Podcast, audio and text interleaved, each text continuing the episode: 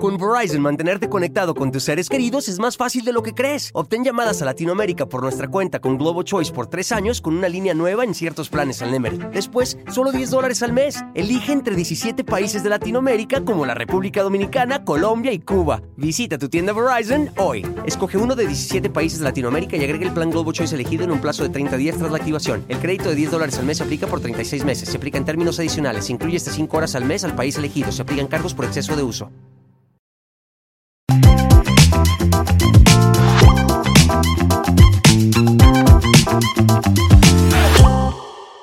¿Y quiénes sí te dejan fallar? Mis hijos. Porque los demás no me lo permiten. Claro. Porque a ellos les funciona que yo sea la responsable, la estable, la que se le puede estar cayendo el mundo, pero no colapsa Es ante los ojos de los otros. Es como, no, también colapso. A mí toda la vida me han dicho, es que Surya es eh, estructurada. Y yo luego pienso, digo, ¿qué tiene mi vida estructurada realmente? Cometemos errores, ¿no? Y que también yo les pido perdón mucho a mis hijos. ¿Qué te han mostrado de ti? Uno no sabe de lo capaz que es de amar y de entregar hasta que, hasta que fui mamá. Que a mí el mundo se me vino, ¿no? En- como nunca en mi vida, o sea, se deshizo. ¿Cómo te transforma una experiencia que es así de fuerte y, y- y genera cosas en ti? Se volvió una oportunidad para sí vivir el presente, ¿no? Porque me pude haber ido y yo tomé la decisión de no irme. Yo me hubiera perdido de lo mejor de mi vida, de él y de mis dos hijos, si yo hubiera hecho caso a juicios. Uno se pierde de vivir por la opinión de los demás. Hola, bienvenidos a un episodio más del Rincón de los Errores. Hoy tenemos a una invitada que a mí cada día me sorprende más en la manera en la que ella manifiesta las cosas. Es un ejemplo de disciplina, de congruencia, de que cuando uno quiere las cosas y las trabaja, las consigues. Además de que todo el mundo la quiere mucho y la respeta. Ella empezó su carrera a los 17 años en la serie Sexo y otros secretos. Ha protagonizado diversas telenovelas como Alma de Hierro, Un refugio para el amor, Mar de amor, Mi marido tiene familia y muchísimas más. En el teatro la hemos visto en No sé si cortarme las venas o dejármelas largas, Bonobos, Feroces, Straight y Blue Room. Su carrera va en ascenso a pasos agigantados. Participó en La venganza de las Juanas y recientemente compartió créditos en el Teatro Insurgentes con Daniel Jiménez Cacho en la obra Network. En cine ha participado en películas como Sin ella, No sé si cortarme las venas o dejármelas largas, Más negro que la noche, En las buenas y en las malas.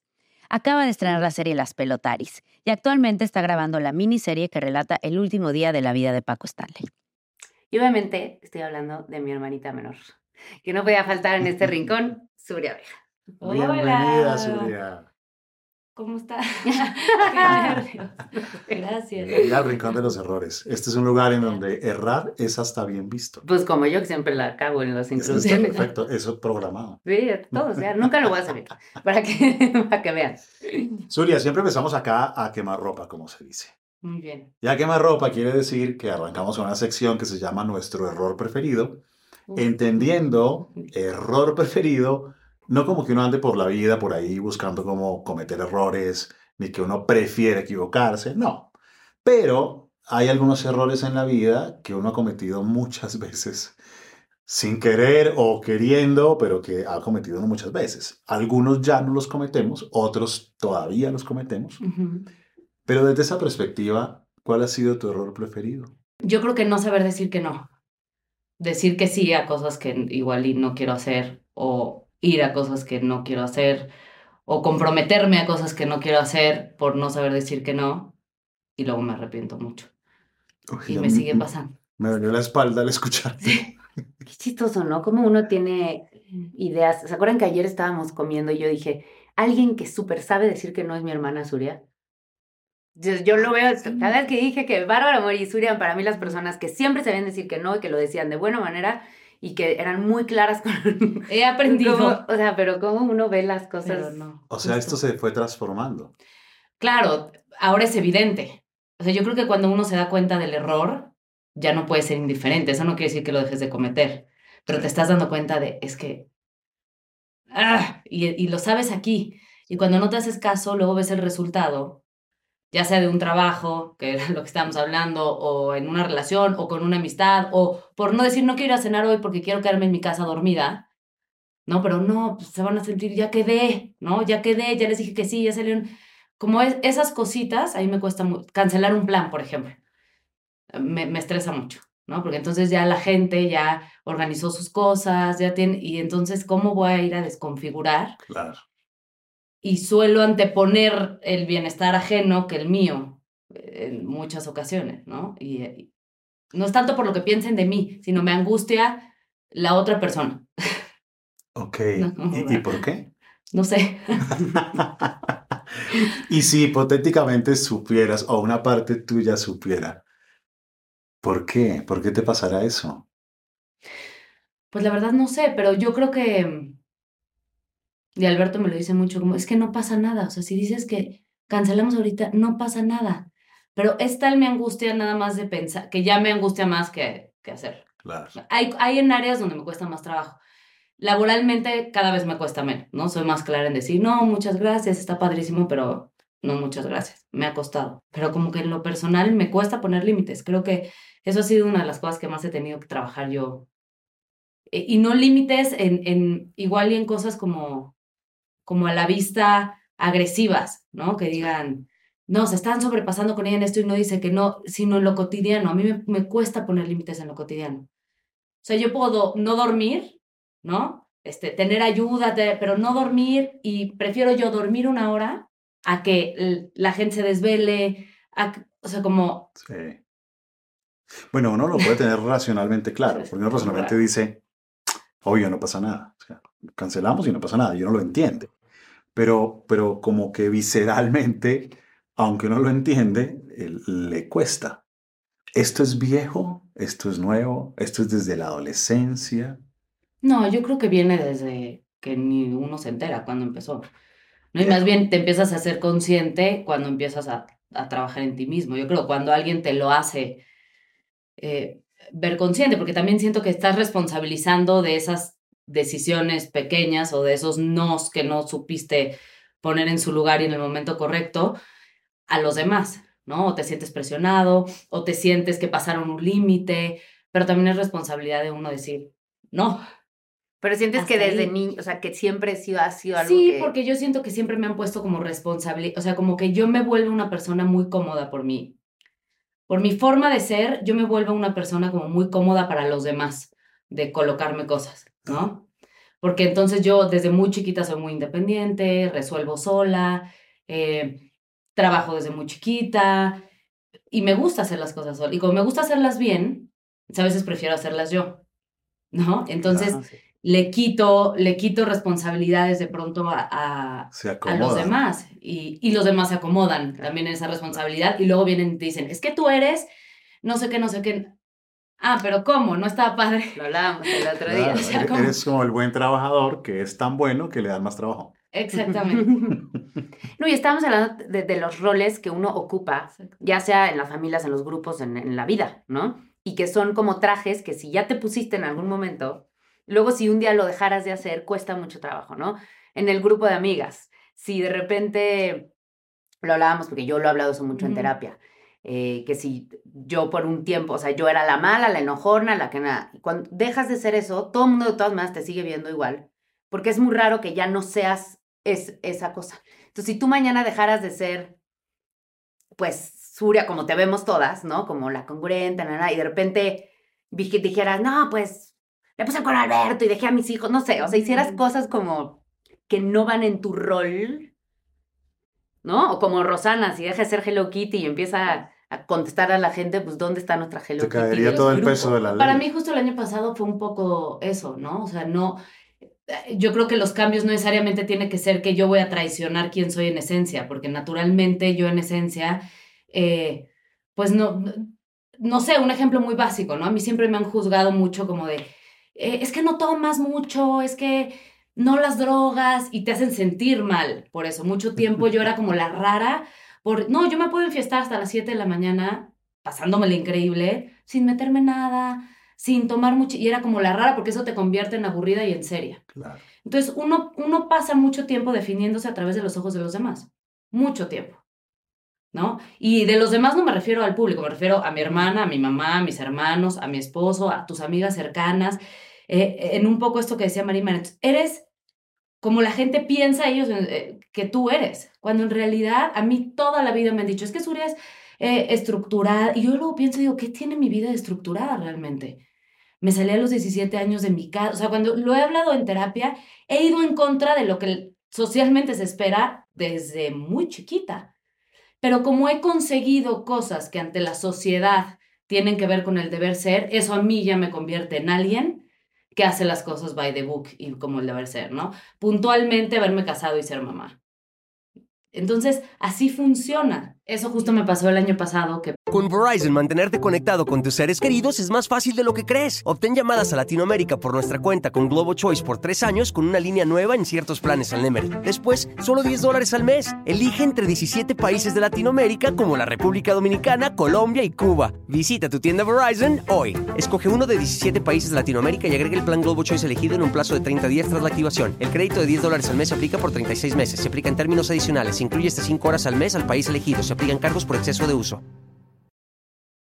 Mi gente, ¿cómo están? Yo soy Nicola Porchela y quiero invitarlos a que escuches mi nuevo podcast Sin Calzones, en el que con mi amigo Agustín Fernández y nuestros increíbles invitados hablamos de la vida, la fiesta y nuestras mejores anécdotas. Y obviamente todos los detalles que no contamos en ningún otro lugar, solo lo van a tener acá en Sin Calzones. Ven a escucharnos como más nos gusta estar sin calzones. Ustedes ya saben que nos gusta andar sin calzones por todos lados y a ustedes les gusta vernos sin calzones. Esto todos los jueves en cualquier plataforma donde escuches podcast y en YouTube. Por un viaje de trabajo me tuve que ir y alejar por primera vez en seis años que tiene mi hija grande, como, como de ser la mamá, eh, la esposa, y, tomar esa distancia a mí me permitió reconectar, más bien reconectar como redef, o sea, ¿quién soy yo ahorita? Porque tampoco soy la misma que era hace 10 años. ¿No? O sea, como yo a los 33 años, ahora ya tengo 34, pero el año pasado, yo a los 33 años, después de dos hijos, 10 años de matrimonio, ¿quién soy? ¿No? ¿Qué necesito? ¿Qué me hace feliz? Y encontraba la felicidad en cosas tan tontas como ir con mis audífonos, caminando, hacer ejercicio, sin tener la presión de llegar a hacer algo, ¿no? O tener que ir por el niño, o tener que ir por mi hija, o tener que... Como en la libertad de poder solo estar, ¿no? Eh, salir de fiesta, eh, mucho, salí de fiesta en, en ese tiempo. Y como reencontrarme y decir, es que esto soy yo también, soy todo eso, me encanta ser mamá, mejor pero también soy esto, que me he dejado que se, que se separe un poco de mí por cómo me ven los demás, porque los demás no me lo permiten, Claro. porque a ellos les funciona que yo sea la responsable, la estable, la que siempre tiene una respuesta, la que se le puede estar cayendo el mundo, pero no colapsa Es ante los ojos de los otros. Es como, no, también colapso, también me pasa todo esto que le pasa a todo el mundo. ¿no? O sea que, y, y me corrige si, si, lo estoy interpretando mal. O sea que te volviste, entre comillas, la buena, la estructurada, ante los ojos de mucha gente. Pues como que creo que cuando la gente ve que hay cosas que funcionan en tu vida, dan por hecho que fueron fáciles, ¿no? Y esa también ha sido la historia de mi vida, ¿no? Como Surya tiene mucha suerte, ¿no? O las cosas le salen bien. Y no he trabajado un chingo para que las cosas me salgan bien. Y tengo el matrimonio que tengo, no porque todo es, es, es color de rosa, ha sido duro. Hemos tenido momentos súper oscuros, ¿no? Como que creo que hoy en día también todo lo que es, está socialmente como, lo que antes era el deber ser, ¿no? Que lo que se esperaba de las mujeres o se sigue esperando de las mujeres, las que lo tenemos de alguna manera hoy en día o hemos tomado esa decisión o ese camino, somos juzgadas también, ¿no? Es, es como una cosa como cuestionadas también Sí. como de, ¿cómo puedes estar en un matrimonio hace 10 años? Fuiste mamá muy joven, ¿cómo le haces para trabajar? ¿Qué prefieres escoger, el éxito o la maternidad? Y es como, de fácil no tiene nada eh, ese, ese camino. Hagas lo que hagas, O sea, por un lado o por el otro. sí. Lo que sí creo, y eso siempre lo he pensado, es que las cosas no tienen que costar tanto trabajo para valer la pena. O sea, yo no creo que en una relación tienes que sufrir y te la tienes que pasar mal y empezar en terapia en el día uno para que entonces realmente te la bancaste y bien tiene la relación. O tienes que sufrir años para conseguir el trabajo. O sea, creo que mentalmente estamos educados para, si no sufres, no vale. No cuenta. ¿No? Y yo creo que uno merece las cosas y merece las cosas sin sufrir. Una cosa es el esfuerzo, una cosa es la disciplina y hacer que las cosas sucedan, pero ¿por qué, ¿por qué la tienes que pasar mal? Y creo que eso a veces se confunde con suerte, que no digo que no sea suertuda, sí lo soy, pero... Oye, Surya, y si dejáramos de lado, hipotéticamente, nadie vuelve a verte como la buena, estructurada y que le va bien y que es responsable y que tiene suerte, nadie te ve así. Si no ven eso, ¿qué verían? ¿Cuál es la otra parte de Surya? Pues justo que yo creo que verían a alguien como súper, no quiero decir mala palabra, pero como Pues- resiliente, ¿sabes? O sea, creo que verían a alguien muy perseverante, que no quiere decir que el cómo tú enfrentes las cosas no quiere decir que no te las pases mal en esas cosas. O sea, yo creo que hay dos opciones. Cuando algo oscuro en la vida se te presenta y el, el, el cómo la transitas está en, en, en cómo decides enfrentarlo. Y eso no quiere decir que no sufras y que no llores y que no te la pases mal y que no, pero puedes decidir quedarte en eso, ¿no? Y victimizarte y ser una víctima de la vida. Y es que a mí me pasó, y es que mi esposo tiene un problema de adicción y yo de eso no voy a... O agarrarlo como una oportunidad. Y yo creo que todos los momentos de caos y de dolor y de sufrimiento son oportunidades. Y por eso digo que, que, que me considero una persona resiliente, resiliente porque sé permanecer en el dolor, sin convertirme en el dolor. Y eso me ha costado muchos años de, de, de trabajo, ¿no? Y, y de sí, de, de, de voltearme a ver. También creo que verían a alguien divertido, espontáneo, ¿no? Que no tiene todo calculado y que no todo el tiempo... Que no es un cuadro de Excel. Exactamente. ¿no? Es como, exactamente. Creo que verían, pues sí, a una, a una mujer con muchos defectos, ¿no? También, o sea, con cosas buenas y cosas malas, pero que también comete errores, o sea, como esta cosa de pronto de que piensen que todo lo tengo como, bueno, obviamente mis amigas y la gente muy cercana a mí que saben realmente cómo soy, ven esta parte de mí, pero si no es como si todo fuera muy fácil, ¿no? Ay, tienes Sí. dos hijos preciosos y un matrimonio de 10 a, ah, puta, o sea, cuesta No es mucho. gratis. Y más cuando llegan los hijos, ¿no? Que te ponen todo lo que no querías ver en la vida. Es como, hola, aquí estoy, lo que habías metido abajo de la alfombra, pum a la cara, pum a la cara, pum a la cara. Entonces vuelven una oportunidad de trabajar en ti un poco casi obligada. Porque si no, pues no, Claro. No no hay otro siento que camino. estés en capacidad de educar. Bueno, ¿y quiénes sí te dejan fallar? Suena un poquito raro, pero ¿quiénes sí te dejan? Mis hijos, Ellos sí te dejan fallar. mis hijos. Ahí ya voy a llorar. Qué horror. Mis hijos. Claro, se abre ahí un espacio donde puedes ser tú. Sí, porque los niños Pues no esperan no esperan nada, nada, más que, más que que estés. Y si les dices, bueno, la forma en la que yo he educado a mis hijos, que, que hemos educado a mis hijos, eh, incluyendo a Alberto, en la que vean que cometemos errores, ¿no? Y que también yo les pido perdón mucho a mis hijos. Muchas veces me desespero, muchas, porque me dicen que soy muy paciente, No, me dicen no. es que eres de una paciencia con tus hijos, pero yo intento No porque ellos sean malos, ¿eh? me refiero a que No, tú sí tienes claro, una pero- paciencia impresionante. yo pienso mucho en mis hijos a- como a futuro y pienso mucho en mí de niña, ¿no? Y como las herramientas que a mí me hubiera gustado tener. Y creo que a todos los que somos padres nos gustaría decir, no, puta, yo quiero que mis hijos no sufran, que tengan una vida, pero eso es una mentira. Los niños van a vivir, les van a romper el corazón, van a hacer, cometer errores. Lo que yo quiero es darle las eh, herramientas, las más que yo pueda darles, para enfrentar todo lo que se les presente desde un lugar como empático, primero con ellos mismos y hacia los demás. Entonces yo veo en mis hijos a dos niños muy empáticos. Y eso a mí y a Alberto, em, pues me, me llena el, el- el corazón de mucho orgullo y de mucha gratitud, porque creo que hoy en día sí tenemos otras herramientas para darles a nuestros hijos que nosotros que nosotros no tuvimos o que nuestros padres en ese momento no tenían acceso a este tipo de espacios. ¿Me explico? No, no había eso. Somos mucho más conscientes y queremos hacerlo distinto. Sí. Entonces luego uno se mortifica y llegas y le dices, oye, amor, es que te dicen, no pasa nada, mami. Te perdono con una facilidad, ¿no? Con un, con un no juicio a nada, con una no expectativa, porque también ellos no esperan nada de mí más que amor. Entonces el famoso amor incondicional. Hay libertad y te liberan. Sí. Te liberan si te lo permites. Claro. Yo recuerdo que eh, tú alguna vez, hace mucho, pero tú me dijiste que la, la maternidad venía con la palabra culpa Sí, al lado también, mucho. ¿no? Porque uno, pues, o sea, te empieza a llenar de culpas de irte a trabajar, del tiempo que no pasas, de, supongo, de... Pues de lo que se espera eh, también que seas, ¿no? O de lo que esperas tú ser como, como madre. En eso Alberto ha jugado un rol importantísimo, porque él siempre me hace ver, cuando yo me empiezo a relacionar es de la culpa que me pasa muy seguido, sobre todo con el trabajo, ¿no? Entonces les empiezo a echar choros de, mamá ya no, pero mamá se va a trabajar eh, porque necesitamos comer y. Y, y un día Alberto fue así, no, no, no, no, mamá se va a trabajar porque le le hace gusta. feliz. Sí, sí, claro. Sí. ¿no? Y, y eso quiero que, y sí, o sea, es muy fácil. Uno siempre dice, no, yo nunca. Es como cuando pierdes un bebé, ¿no?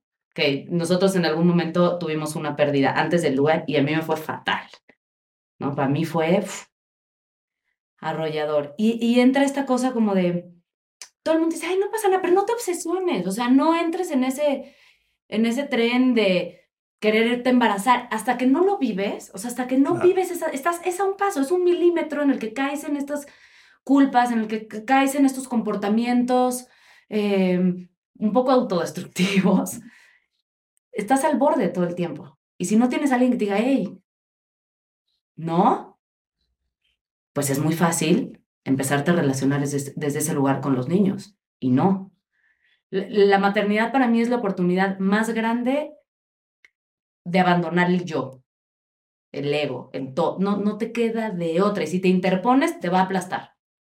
Cuando te interpones dices, no, no, ¡pum! Te arrolla, es así, desde el posparto. Entonces, eh, eh, es un momento de, mm, no de abandono, sino de dejarte de ver tanto a ti para ver. Y luego tienes Por que encontrar un balance, que es un poco lo que te pasó el año pasado, de volverte a ver a ti. Y luego te tienes que a ¿no? Y decir, bueno, ahora quién soy, después de que ya les dediqué, o sea, toda la vida las vas a Sí. dedicar, pero, o sea, hoy, hoy, quién soy, de que igual ya no necesitan tanto de mí todo el tiempo. Y no a uno.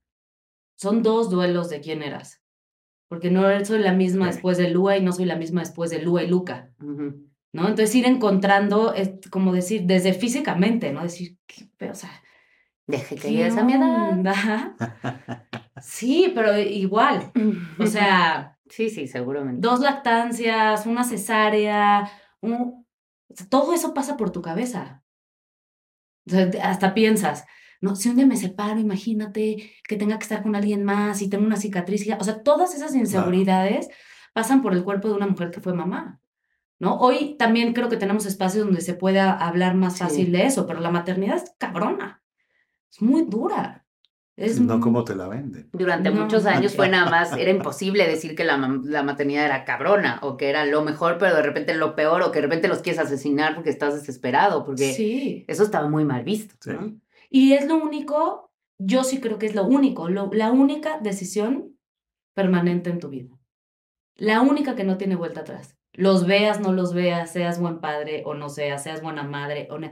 Es lo único, la única decisión que no decir, ay, bueno, Ya. me divorcio, ya no vivo contigo, ya no. Ahí está. Bueno, y una película también se queda ahí para siempre. También Y una serie, yo digo, seguro lo nuestro es permanente, o sea, puedes decir, no, pero ojalá lo quiero borrar, meter al bajo Sí. del cajón el capítulo que hice. Y ahora con las plataformas menos se puede. Toda la vida va a Sí. estar ahí si alguien lo quiere Son encontrar. bibliotecas. Ya, quedó ahí. Quedó ahí, eternizado. eternizado lo que sea Eternizado. que hayas hecho en ese segundo. Esto va a quedar eternizado el tiempo que sea. Totalmente. Exactamente. Por ejemplo. Oye, o sea que esos dos, esos dos maestricos, ¿no? ¿Qué te han mostrado? ¿Qué te han mostrado de ti? Híjole, es que yo creo que uno no sabe, uno hablo de mí, de lo capaz que es de amar y de entregar hasta que, hasta que fui mamá, ¿no? O sea, no hay nada, yo te firmo aquí mi vida por mis hijos, a de una, Sin mente. sin mente, algo. Y es, eso es, es muy cabrón.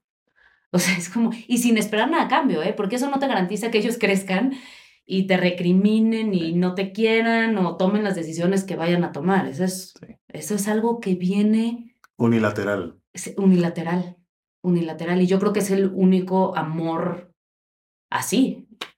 en la, en la vida, realmente. Entonces, Entonces sí, te mostraron tu capacidad de amar. sí, sí, de permanecer, ¿no? De, de mm, también muchas veces, y, y, y lo creo, a ver, no, no quiero decir esto sin que se vaya a tomar mal, ¿no? Pero muchas veces se dice, no te quedes en un lugar por los hijos, no tomes las decisiones por los hijos. Sí, claro que no, ¿no? Yo no estoy de acuerdo en quedarte en un matrimonio en el que ya no quieres estar por los hijos o en el que, pero son un factor importantísimo en la vida los hijos. O sea, te unen mi vínculo con Alberto. O sea, Alberto es mi familia, ¿sabes? Es mi familia antes de mis hijos, pero a raíz de mis hijos, ese hombre es mi familia para siempre. Pase lo que pase.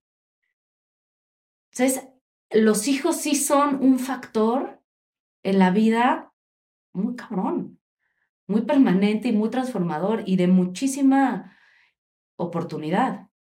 Pero sí es. O sea, sí, sí, sí, sí, te hacen tomar las decisiones igual y con otra calma, o, con otra cabeza, o con otro. En esto me refiero a las relaciones de pareja, ¿no? Por ejemplo. Claro, no va a ser lo mismo nunca separarte sin hijos que con hijos por lo que eso implica. Por lo que implica, o sea, es un, es un vínculo, es un vínculo muy, muy poderoso y eso no quiere decir, me, me refiero hasta incluso si estás separado de la persona. Por eso digo que es permanente, va a ser tu familia para siempre. Bueno, en mi caso, ¿no? Me gustaría que fuera mi familia. Sé que hay historias donde no se vuelven a ver y no tal, pero como Así Ma- lo vives tú. así lo vivo yo. Oye, Fren, ¿y en el test que hizo Surya?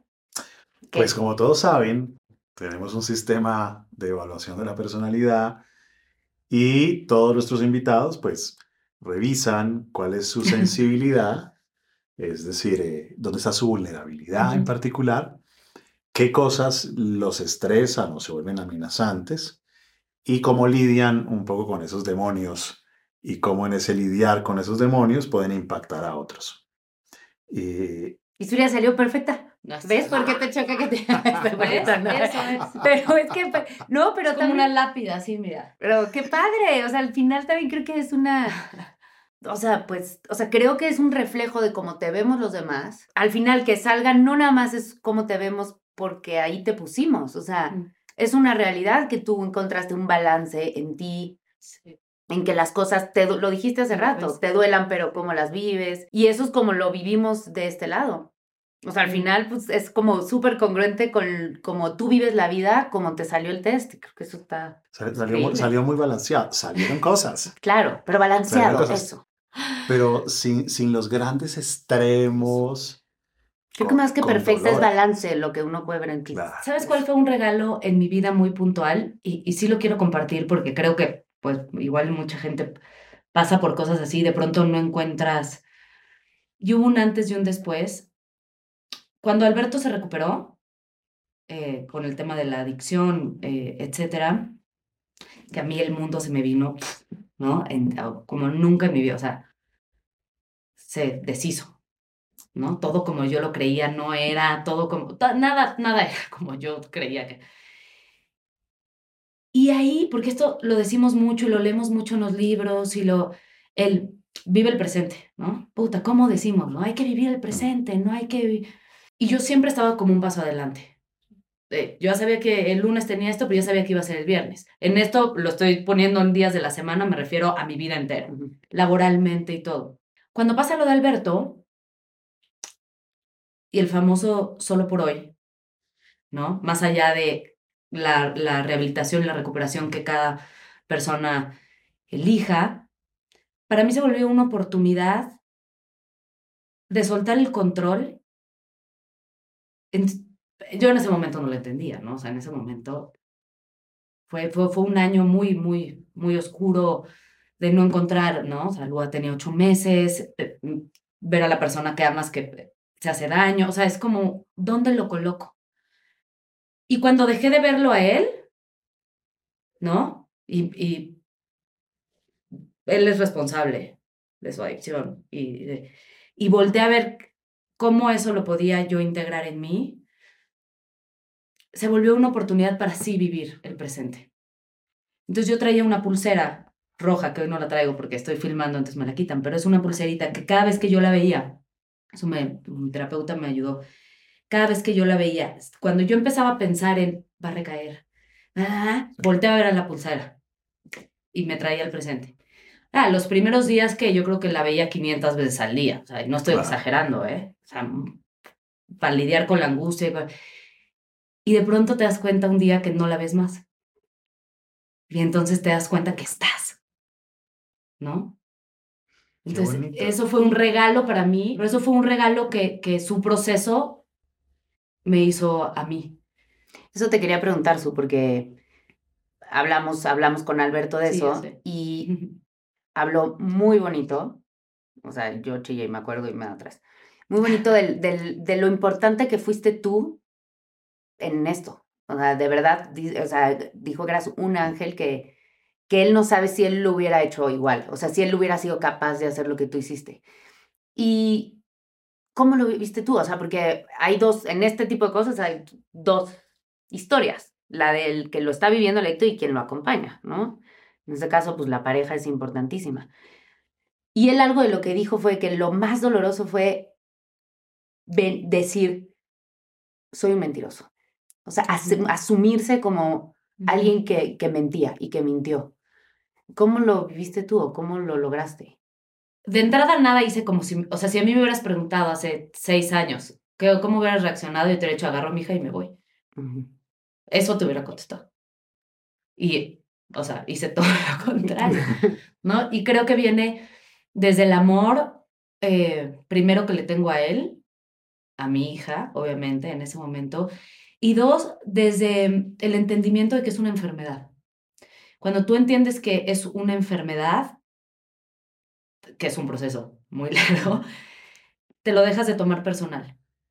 Entonces, em, me imagino que toda esta manipulación o las mentiras, de todo esto, de lo que habló, que en un momento tú lo sientes como una traición eh, personal y, profunda, con el tiempo entiendes que es parte de una enfermedad y una enfermedad muy jodida, ¿no? Y que está muy, muy, em, tiene muchos estigmas y está muy socialmente aceptada, ¿no? Así es. A mí me sorprende la presión, o sea, de, pero no vas a tomar. Y yo a veces digo, ya les digo siete veces que, no. Sí, sí, No sí, sé, sí. entonces hasta que les dicen, no, soy alcohol. O sea, es como. Como que el que no lo hace está mal. Y es, es como al revés. Y es muy Pues sí, curioso, porque que yo revés. siempre, yo siempre viví ese lado. Sí, qué Entonces creo no que en eso nada. tuvimos suerte, Ujú. Alberto y yo, porque yo soy, no quiero decir que la pareja ideal para alguien que pase un proceso así, pero a mí me da igual Si tomas el alcohol no. desaparece mañana del mundo.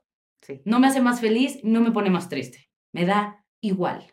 Para mí no fue de, ay, ya nunca nos vamos a poder tomar una copa de vino. No, me vale.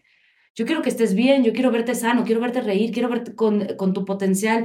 Alberto es la persona más creativa que yo conozco, es de una inteligencia, de una generosidad, de una sensibilidad, ¿no? Que estaba Adormecido. vez. adormecido en, en el lugar equivocado, yo lo sabía. Entonces, darte la oportunidad, pero justo creo que la clave estuvo en yo deslindarme de su proceso. Claro. Ese fue mi acto de amor, por así decirlo, a mí y a él. Claro. Puedo ser un poco ácido, Sí, porque creo que puede serle útil a mucha gente. Como una mujer que es vista desde afuera como exitosa, estable, perfecta, ¿no? Enfrenta una experiencia en donde cosas que son dolorosas para ti, como la traición. Como el no tener el control, porque hagas lo que hagas, depende de él totalmente, y te toca vivir una cosa de Pues por estas. eso me tocó. Claro, o sea, aparece esta bomba, Sí. ¿no? ¿Y ahí qué sucede contigo? ¿Cómo te transforma una experiencia que es así de fuerte y, y- y- y genera cosas en ti? ¿Qué, qué sucede?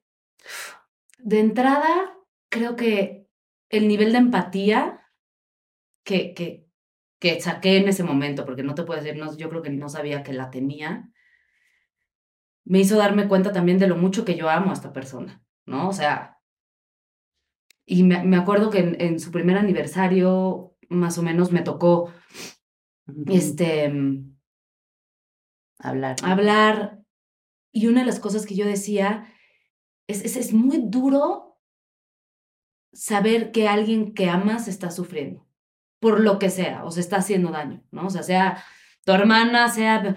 Y en este caso, pues el padre de mi hija y, y mi esposo, mi familia, como decían, y tú no poder hacer nada para ayudar. Porque hay veces que podemos ayudar. Aquí solo podía estar, ¿no? Porque me pude haber ido y yo tomé la decisión de no irme. Que también eso es una responsabilidad que uno, una decisión que uno tiene que tomar con responsabilidad. Porque no se vale, ¿no? El después, yo me quedé porque tú. Exacto. Sí, sabiendo que además Claro. pueden recaer, o sea, esa es la decisión. Nadie te asegura ni te firma. Pero que yo eso ya no no, va a volver a sufro pasar. con eso. No, claro. Y eso es lo, lo, yo pensé que eso nunca iba a pasar. O sea, mi peor miedo de quedarme era, ¿cómo voy a vivir con esta angustia cada que salga de la puerta? Si O se va a filmar fuera, si... ¿Cómo voy a dormir? ¿Cómo voy a...? No. Duermo perfecto, no me angustio. Y si algún día algo siento, se habla y se pregunta desde un... eh, y fue darle un voto de confianza a él también, ¿no? Y, y creer que él iba a hacer lo que tenía que hacer. Oye, Fred, ¿y tú que, pues, te haces, o sea, tratas a mucha gente que, que vive esto? ¿Qué, o sea, como tú, qué consejo das a la gente que acompaña? O sea, ¿eso es, es tu responsabilidad? ¿Eso es lo primero que uno debe hacer? ¿O cómo uno apoya, cómo uno acompaña esos procesos? Pues lo, lo más difícil pasa por lo que has dicho. Y es que la gente no se mira. La gente no ve esto como eso que está sucediendo es una oportunidad en donde yo también voy a aprender cosas y voy a crecer. Y él está en lo suyo y yo estoy en lo mío. Sino que la gente se vuelca a salvar al otro y toda su angustia está ahí, viven aterrorizados salvándolo. y... Claro, y todo se vuelve un caos porque el estrés aumenta, aumenta, aumenta, aumenta. Con Verizon, mantenerte conectado con tus seres queridos es más fácil de lo que crees. Obtén llamadas a Latinoamérica por nuestra cuenta con Globo Choice por tres años con una línea nueva en ciertos planes al Nemery. Después, solo 10 dólares al mes. Elige entre 17 países de Latinoamérica como la República Dominicana, Colombia y Cuba. Visita tu tienda Verizon hoy. Escoge uno de 17 países de Latinoamérica y agrega el plan Globo Choice elegido en un plazo de 30 días tras la activación. El crédito de 10 dólares al mes se aplica por 36 meses. Se aplica en términos adicionales. Se incluye hasta 5 horas al mes al país elegido. Se aplican cargos por exceso de uso. Mi gente, ¿cómo están? Yo soy Nicola Porchela y quiero invitarlos a que escuches mi nuevo podcast Sin Calzones, en el que con mi amigo Agustín Fernández y nuestros increíbles invitados hablamos de la vida, la fiesta y nuestras mejores anécdotas. Y obviamente todos los detalles que no contamos en ningún otro lugar, solo lo van a tener acá en Sin Calzones. Ven a escucharnos como más nos gusta estar sin calzones. Ustedes ya saben que nos gusta andar sin calzones por todos lados y a ustedes les gusta vernos sin calzones. Esto todos los jueves en cualquier plataforma donde escuches podcast y en YouTube. Y entre más estrés, hasta más ganas de drogarse dan. Claro, el que está también en esa posición siente toda la familia tratando de... Una presión Sí. gigante eh, es, es tremendo. ¿Y en quién te transformaste? ¿Esto hizo que te volvieras en qué versión de Suria? Pues yo creo que en una versión menos, pues como co- con, menos creencias tan, arrai- tan, tan arraigadas, ¿no? Que traemos desde, desde muy chiquitos, desde muy chiquitas, porque esto mismo que no nos gusta que nos hagan a nosotros, ¿no? De decir que yo soy tal, tal, tal, o que tú eres tal, tal, tal, nosotros lo hacemos constantemente con los demás, esa es la realidad. Y todo el tiempo pones expectativas encima de los demás, entonces constantemente te estás decepcionando porque no cumplen tus expectativas, porque no son... Entonces, para mí, esto que viví con, con, con Alberto, que fue una experiencia que nos tocó vivir a los dos, por algo me tocó a mí vivir esto, o sea, y estoy segura, creo que nos convirtió a los dos en una mejor versión de pareja, ¿no? De seres humanos, y a mí sí creo que me dio pues, chance de ser una versión menos juiciosa, menos juiciosa, como se dice acá, ¿no? Ella, Exacto. de juicio. Exacto, sería lo contrario. Sería lo contrario, juiciosa, Sí. como se dice acá, de juicio, de emitir un juicio Te flexibilizó también. Sí, como de menos expectativa, ¿no? Como de... Y, y no a los demás, repito. O sea, sí, obviamente a los demás, porque así me comporté con él. Y, y, y con mis amigas suelo ser como... Sí, de pronto piensan cuando me dicen cosas que voy a juzgar y de pronto nunca juzgo, me da igual. El juicio viene para acá. Entonces, como darme chance a mí de ser más flexible conmigo misma y de que me voy a mover de posturas muchas veces. Y que igual hoy te digo, hoy quiero tomar café, pero mañana vengo y te digo, quiero mate. Ujú. Y no voy a permitir que nadie me diga, pero a ti no te gustaba el mate. Bueno, ahora me gusta.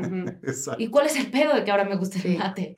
¿Sabes? Sí, o qué raro, Suria está saliendo toda la noche. Sí, ahora Sí, está saliendo todas Ahora las noches. salgo todas las Sí. noches este, porque me gusta, ir al antro y ya. O si un día, eh, no sé, darme ese chance a mí sin importarme si al de al lado le parece que está increíble o le parece que está mal.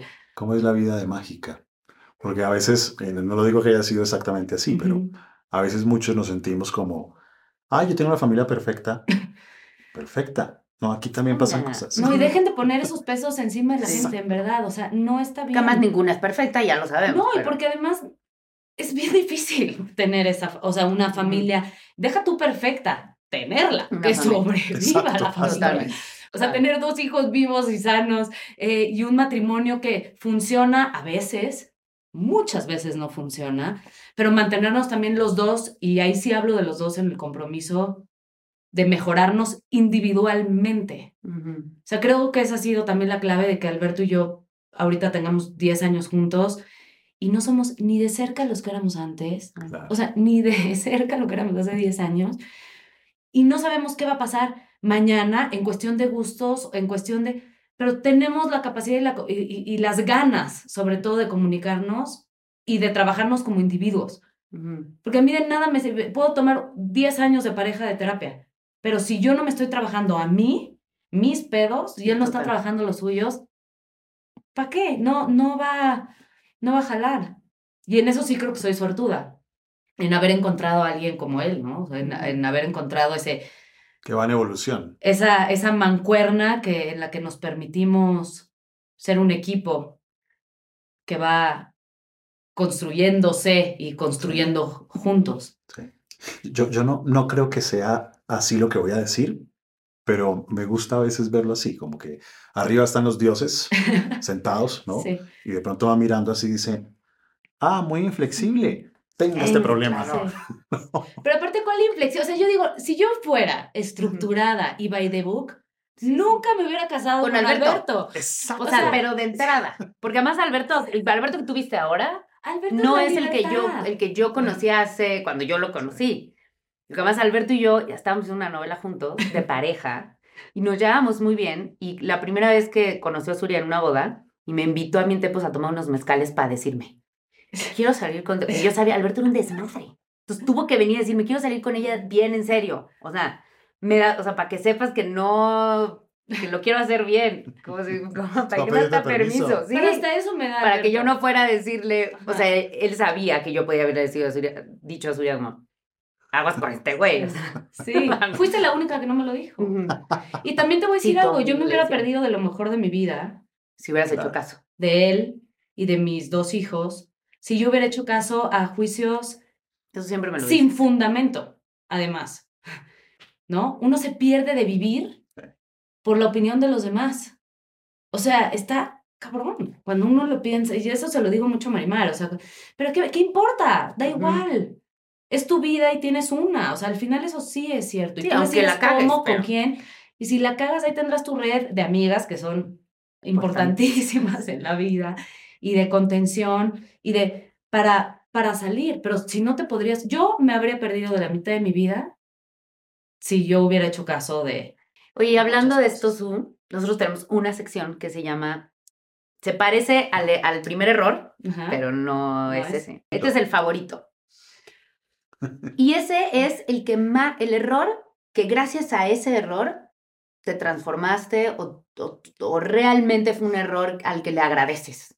Yo creo que eh, sí, mucho tiempo lo consideré un error y mucho tiempo me latigué y me juzgué por eso como por haber sido adulta desde muy joven, ¿no? Eso, Por así decirlo, ¿no? O sea, por, porque Total. desde los 17 años yo llevo un rol de mucha responsabilidad, pero me gusta y creo que no estaría en donde estoy si yo no hubiera tomado las decisiones y las responsabilidades que tomé desde, desde chica. Terminas debiéndole a ese error muchas cosas buenas. Pues prácticamente toda mi vida. Pues sí, lo que tienes Sí, hoy. Lo que, lo que tengo hoy, sí. Bueno, ¿y qué has aprendido, Surya, en todo este proceso de bajar a enfrentar los dragones, hacer unos desiertos sin agua? Eh, ¿Qué te ha dejado todo este camino? ¿En, en- en- en quién estás ahora volviéndote? ¿Cuál es la versión de Surya actual? Pues yo creo que cada vez valoro más a la gente que tengo, o sea, como que elijo muy bien la gente que tengo cerca. Eh, valoro mucho mis espacios de terapia, valoro mucho mis amigas, o sea, mis amigas estos últimos dos años han tomado como un lugar muy fundamental. Siempre lo han tenido, pero como muy fundamental en mi vida. Me he vuelto una persona más relajada. Ya las cosas que antes me ponía, me estresaban, ¿no? Ya no tanto, o sea, como digo, "Ay, ya, no le voy a dar la, la atención. Como que sí, me he vuelto más flexible. Realmente creo que esa, esa es mi nueva versión, como una versión más, más empática y más, no, no se va a oír raro lo que voy a decir, pero como más pasiva. O sea, como que me afecta como menos salía, todo. como todo más Como que me importa- balanceado. como que me importa menos todo, ni, ni sufro tanto, ni me engancho tanto. Y eso no quiere decir que no me pase, me pasa. Pero ya no permanezco tanto en la emoción, eso lo veo mucho en mi hija. Yo era un poco como, in- eh, ¿vieron esta película intensamente? Sí. ¿No? De chiquita era así, o sea, la furia es la furia, ¿no? La tristeza, arrastrenme. El- ufta, o sea, siento que uno no se puede convertir en la emoción, transitarla, pero irla dejando, porque si no, te vas ahogando tú solo. Creo que voy más ligera, esa es la palabra. Voy más ligera en mi relación, voy más ligera con mis hijos, voy más ligera en- con mis amigas, ¿Y qué escalón sigue? no sé.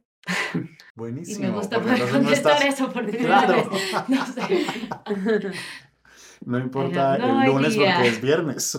Exacto. No sé si Alberto se va, a ir a, se va a ir ahora a trabajar no sé cuántos meses fuera, no sé cuándo. Y ahora es como, vamos viendo. Antes yo haber tenido buqueados los vuelos más, no sé Sí. qué, va, va.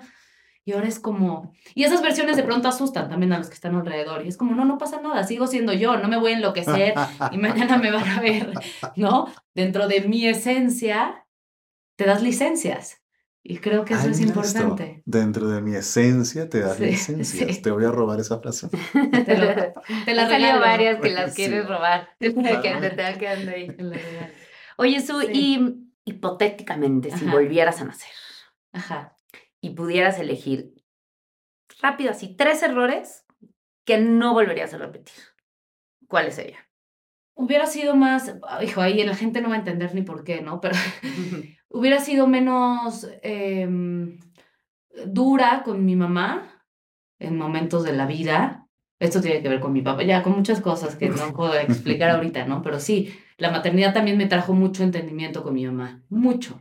Eso dice la mayoría de las... O sea, de perdóname, ¿sabes? De, Desde no avisar que vas a llegar hasta, puta, o sea, cualquier cosa.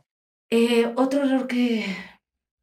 Fíjate que igual me hubiera ido a vivir sola antes que con alguien. Ese sin duda. Y no porque eh, sea un error Esa persona, esa ¿no? persona, ¿no? O sea, sino que creo que tu enfrentamiento con la vida cuando te vas de tu nido debe ser como de independencia, sí. como sola, que luego eso lo viví yo como al revés. Y el otro error, ay, no sé, igual y, igual y, igual y trabajaría un poco, hubiera trabajado un poco menos.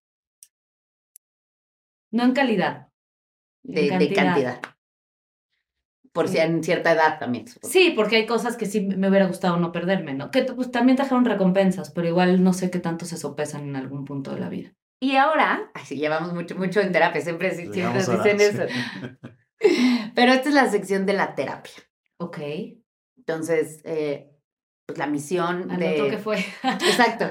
La misión de este espacio, y, y por lo que am, pues yo quería que Fren fuera parte de esto, era para ustedes pudieran tener acceso a él, porque como bien saben, a mí me ha cambiado la vida y la gente, ¿no? Ujú, Entonces, si tú le pudieras hacer una pregunta, ya sea que sea para ti, consejo, un tip, un- o para la gente, o algo que el- tus seguidores te pregunten mucho, que tú quisieras que la gente supiera, ¿qué le preguntarías? Sí, sí hay algo, no es tanto para mí, pero es algo que claramente porque hemos hablado pegado en mi vida y, y se lo escribí en algún momento la última vez que lo fuimos a ver a una conferencia que habló de sus centros de, de rehabilitación y habló de las adicciones y me llamó mucho la atención.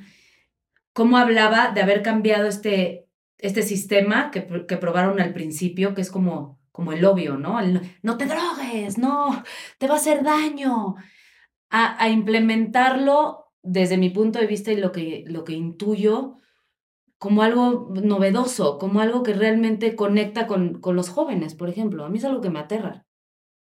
¿No? O sea, como que en qué radica el éxito de una buena rehabilitación o de tener acceso a, a una ayuda, ¿no? Que realmente Pues México en particular jugó un papel muy grande en lo que construimos nosotros.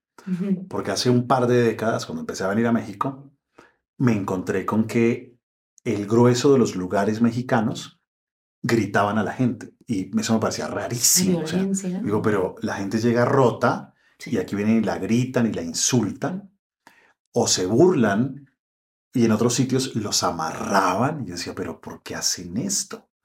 Y otra cosa que me impactó es que el grueso eran adictos recuperados, ayudando a otros adictos, que no es que no ayude, por supuesto, pero que hacían lo mismo con todos, como si todos los casos fueran iguales y a todo el mundo hubiesen que tratarlo de la misma manera y solamente existiese una forma en el mundo de recuperarse. Y eso, pues, me impactaba un montón. Y una cosa ahí de, de eres un énfasis fuerte en estás loco y eres un Estás enfermo mal, y sí. estás mal y acusatoria. sí, sí, o sea, acusación. la gente da una herida y como que se la abrían más y eso me impactó eh, cantidades, pero cantidades. Porque yo venía más de una formación técnica, eh, científica, en donde todas estas cosas eh, además eran vistas como conductas antiéticas y como cosas que lograban todo lo contrario. Entonces, eso fue un impacto tremendo, pero me ayuda a comprender que habían buenas intenciones, pero de buenas intenciones, decimos en Colombia, está pavimentado el infierno, Exacto. ¿no? Y poder pensar cómo realmente lo que hay debajo de la adicción es una sensibilidad particular. Y mientras tú no encuentres cuál es esa sensibilidad y no la trabajes, Que no es la misma la de Pepe y la de Juan. Jamás. Exacto. Es como el test, o sea, la tuya y la mía nunca va a ser la misma. Por lo que te vas a enganchar con las dos, no va a ser Aunque por lo que venimos de yo los me mismos papás, de la misma familia, del mismo. tal cual. Luego, si aplicas el mismo tratamiento a dos personas, con una te equivocaste, porque no puede ser el mismo. Entonces, cómo personalizar esos procesos, cómo hacerlo de una manera amorosa, de una manera eh, cercana, de una manera sin violencia. Y hay un último punto que, que quizás a, algunos les puede molestar, porque cuando lo digo, como que se impactan, y es el trato a la familia y a las parejas. Pareciera que por regla general, cualquier esposa de un adicto tiene que ser tildada de codependiente y enferma. Sí, desde, desde una mm, eh, desinformación, ignorancia absoluta de. Total, y no es cierto. Pues hay gente que sí, por sí, sí, supuesto, claro. pero hay gente que no. ¿no? Y, y esos rótulos eh, que hacen que, que prácticamente eh, le echen la culpa incluso a la familia, eh, o que si tú tomaste la decisión de casarte con alguien que tenía un problema de adicción, así no lo supieras, Ujú. Era porque desde antes venías enferma. Dice, pero espera un segundo, o sea, eso, eso no necesariamente es así, ¿no? Eh, y eso también es un cambio fuerte en lo que nosotros promovemos todo el tiempo. Me gustaría agregar, no sé si estás de acuerdo o no, que creo que lo que ustedes hacen y lo que hace la logoterapia y lo que hacen todo es conectarte con lo valioso, ¿no? Entonces, encontrar, porque Sí, el seguramente sentido a la vida y a la sentido lo que para ti es valioso. Y lo hablamos con Alberto también, como era, en algún momento tienes que encontrar qué es más valioso que esto. Ujú. Si mi familia y mi hija y mi y es mucho más valioso o lo que sea para ti valioso, Ujú. eh, o mi integre- integridad, Sí, sí, sí, o ser una buena lo persona, donde lo coloques, más que esto, pues va a ser más fácil poder dejar esto. Ujú. Pero si en ese momento actualmente no lo encuentras, porque seguramente estás un poco perdido y nada es valioso o no, pues creo que ustedes lo que ayudan es a que uno encuentre qué es lo valioso para ti, que vale más que, que las drogas o lo, que, ¿no? Totalmente. Y entonces no quedas condenado, eh, suena un poco feo esto de condenado, a tener que ir a dos juntas diarias durante los próximos 70 años de tu vida, porque si faltas un día te vas a recaer. No, Mm. seguramente hay gente que el primer año tiene que ir todos los días, claro que sí. Y, y cuando estás en una mala época es buena idea que quizás vaya, Ujú. pero a veces, a veces se cambia una adicción por otra. Sí, porque además ponen a todos eh, como en el mismo costal, ¿no? A mí me da esa sensación como, necesit como si fuera el mismo tratamiento y la misma recuperación y la misma, y eso es mentira. Así es, tal cual. Ujú. Surya, qué alegría tenerte acá en el rincón de los errores, En el rincón de los errores. donde todos aprendemos de las equivocaciones. Que yo también tengo. No, claro, ese va sí. No, es súper enriquecedor escucharlos y escucharnos, ¿no? Todos. Creo que Sí. todos salimos con... Es muy chistoso eh, que creo, o sea, de repente no sé si sientes que las preguntas, como que uno nunca se había preguntado como, ¿cuál será mi error Sí, favorito? sí, no, no, pues sí, sí, porque aparte también te das cuenta que muchos sí los transformaste y creo que eso, Ujú. o sea, no quedarte como en el error, sino que ese error, en qué se convirtió igual y 20 años después. Sí, y al hablarlo como que a veces lo descubres y te das cuenta, ay, mira, le voy a agradecer a ese o a eso. Pues gracias, Sí, Sun. Te gracias. amamos, te amo. Gracias.